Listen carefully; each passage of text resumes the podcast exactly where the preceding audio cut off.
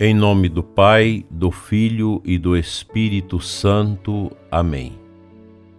Ave Maria, Virgem poderosa Imaculada Conceição, Rainha das Vitórias, que as vossas lágrimas de sangue destruam as forças infernais que se levantarem contra nós. Dileto e amado ouvinte deste programa aqui de Formosa, nossa diocese e também de outras localidades, Salve Maria Imaculada. Meditando sobre as obras de misericórdias corporais, vamos fazê-lo hoje diretamente sobre a primeira obra de misericórdia corporal, dar de comer a quem tem fome. Nós vamos falar desses temas durante esses dias, sempre a partir também daquilo que nós temos no site do Santuário do Pai das Misericórdias da Canção Nova. Hoje retomamos do Evangelho de Nosso Senhor Jesus Cristo, que tem em conta todas as obras de misericórdias corporais baseadas nas palavras de Jesus do domingo passado no Evangelho, Mateus 25, 31, 46, por ocasião da celebração de Cristo, o Rei do Universo, em que a partir delas, dessas obras de misericórdia ali elencadas, o gênero humano será julgado no juízo final a partir disso é relevante refletirmos sobre o dever do cristão de trazer essas obras de misericórdias para o seu dia a dia, o seu cotidiano, pois elas nos ajudam a descobrir as oportunidades que Deus nos dá para praticá-las, mediante a eficácia transformadora da palavra de Deus o homem moderno, o homem atual, neste tempo marcado por profundas e rápidas transformações da sociedade e da cultura, com maior razão, é chamado a abrir-se ao conhecimento das verdades eternas. Assim, conscientizar-se-á de que é necessário corresponder a este apelo do Senhor Jesus, que, quando acolhido, reflete-se numa verdadeira conversão, trazida por meio das obras de caridade. O apóstolo São Tiago, no capítulo 2, 14, 17, diz o seguinte: De que aproveitará, irmãos, alguém dizer que tem fé, se não tiver obras? Acaso essa fé poderá salvá-lo? Se a um irmão ou a uma irmã faltarem roupas e o alimento cotidiano, e algum de vós lhes dizer: Ide em paz, aquecei-vos e fartai-vos, mas não lhes der o necessário para o corpo, de que lhe aproveitará? Assim também, a fé, se não tiver obras, ela é morta. Este ensinamento do apóstolo se contrapõe à heresia de só se salvar pela fé, pois esta se afirma que a fé sozinha pode salvar sem a necessidade das boas obras, o que contradiz a palavra de Jesus. Então o rei dirá, Mateus 25, 34, 35, aos que estão à direita: Vinde, benditos de meu Pai, tomai posse do reino que vos, que vos está preparado desde a criação do mundo, porque tive fome e me destes de comer. Aqui é bom ressaltar que a nossa Santa Igreja Católica, ela, desde o início da sua missão, foi sempre o locus, o lugar também dos pobres. Nós vemos isso acontecer nas portas das nossas igrejas onde estão sempre os pobres a pedir um alimento, um agasalho, etc. E a gente sabe disso, que há sempre pessoas necessitadas, Você pode ir no país mais rico do mundo, que você vai encontrar alguém necessitado, necessitado de ajuda, da bondade dos cristãos. Essa primeira obra de misericórdia corporal nos remete à oração que o Senhor Jesus nos ensinou. O pão nosso de cada dia nos dai hoje. Mateus 6,11, oração do Pai Nosso. O que faz compreender que a fome é uma necessidade básica, inerente a todo ser humano. Por isso precisa ser suprida de maneira justa visto que esta é a vontade de Deus que ama a todos, os justos e os injustos. Mateus 5,45. O Papa Bento XVI, em sua encíclica Caritas in Veritate, afirma que dar de comer a quem tem fome é uma responsabilidade eclesial oriunda de Jesus Cristo, nos seguintes termos: Em muitos países pobres, continua com risco de aumentar uma insegurança extrema de vida que deriva da carência de alimentação. A fome ceifa ainda inúmeras vítimas entre os muitos Lázaros a quem não é permitido, como esperava o Papa Paulo VI, sentar-se à mesa do rico avarento. Dar de comer aos famintos Mateus 25, é um imperativo ético para toda a Igreja, que é resposta aos ensinamentos de solidariedade e partilha do seu fundador, o Senhor Jesus.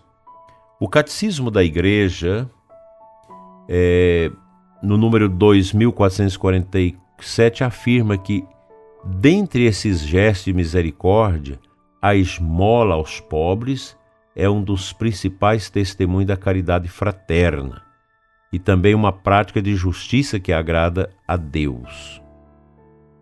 Assim, meu dileto e amado ouvinte, nós temos uma riqueza de dados que corroboram com esta prática das obras de misericórdias, esta primeira que corresponde ao dar de comer a quem tem fome.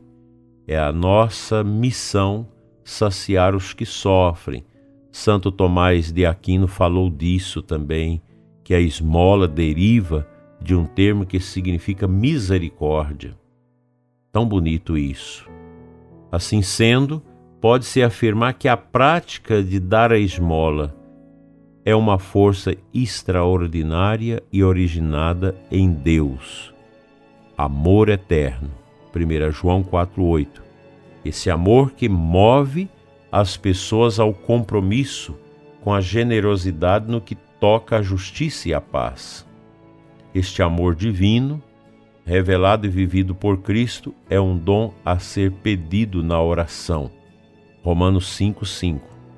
E é também uma tarefa a ser praticada, consolidada pela prática da virtude teologal da caridade. Portanto, fica para nós, nesta manhã abençoada de sábado, esse ponto de meditação sobre a primeira obra de misericórdia, dar de comer a quem tem fome. Eu nunca cheguei a passar fome, literalmente. Necessidade, sim, mas creio ser uma atitude muito difícil, sobretudo para uma mãe e um pai, ver os seus filhos com fome e não poder alimentá-los. E vários contextos, inclusive de guerra e de misérias neste mundo, catástrofes sociais, etc., além dos governos tirânicos de ditadura que escraviza o povo na fome, é uma situação que brada aos céus. Que Deus nos livre da fome, da peste e da guerra.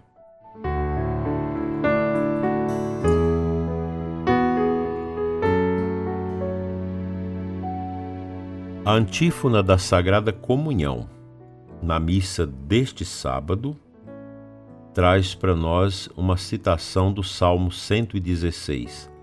Cantai louvores ao Senhor todas as gentes, pois comprovado é o seu amor para conosco. Este é o menor salmo da Bíblia, são dois versículos apenas, e o salmista nos diz desta alegria de poder cantar os louvores a Deus, pois comprovado é seu amor para conosco. E o nosso louvor de verdade, profundo, que é destinado a Deus, é esse louvor que brota de uma vida sedimentada nas obras de misericórdia. Coração misericordioso imita o coração misericordioso de nosso Senhor.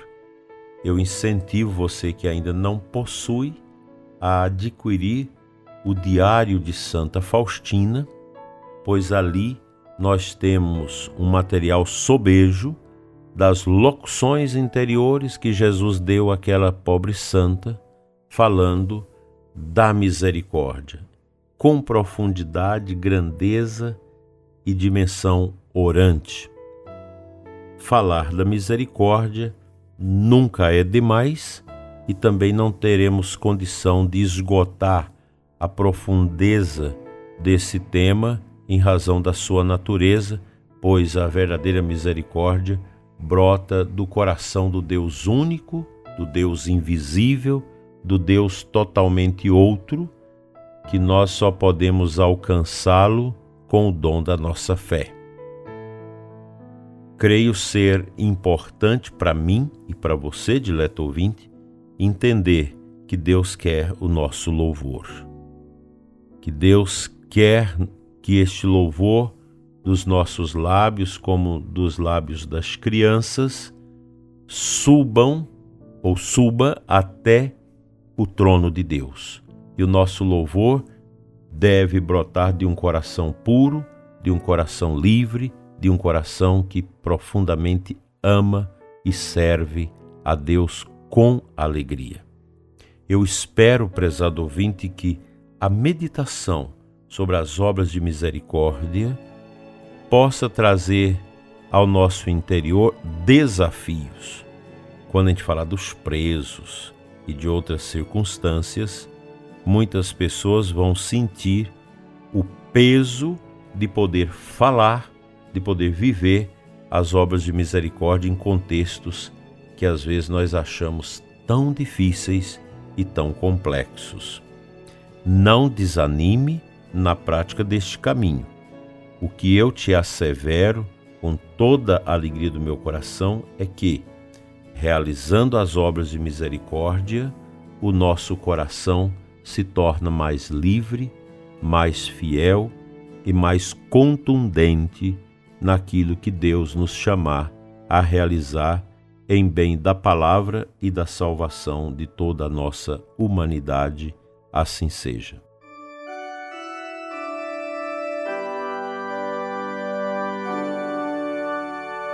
Pai de bondade, abençoa os famintos sobre esta terra. Abençoa as pessoas que passam fome, que elas encontrem nas mãos generosas dos teus filhos e filhas, que vive sobre esta terra, a graça do despojamento da alma em favor do que sofre. Aumenta, Senhor, em nós a capacidade de ver no rosto do pobre o rosto de Cristo sofredor. Amém. Pela intercessão da bem-aventurada Virgem Maria, Mãe dos pobres, seja abençoado o seu coração hoje e sempre, em nome do Pai, do Filho e do Espírito Santo. Amém.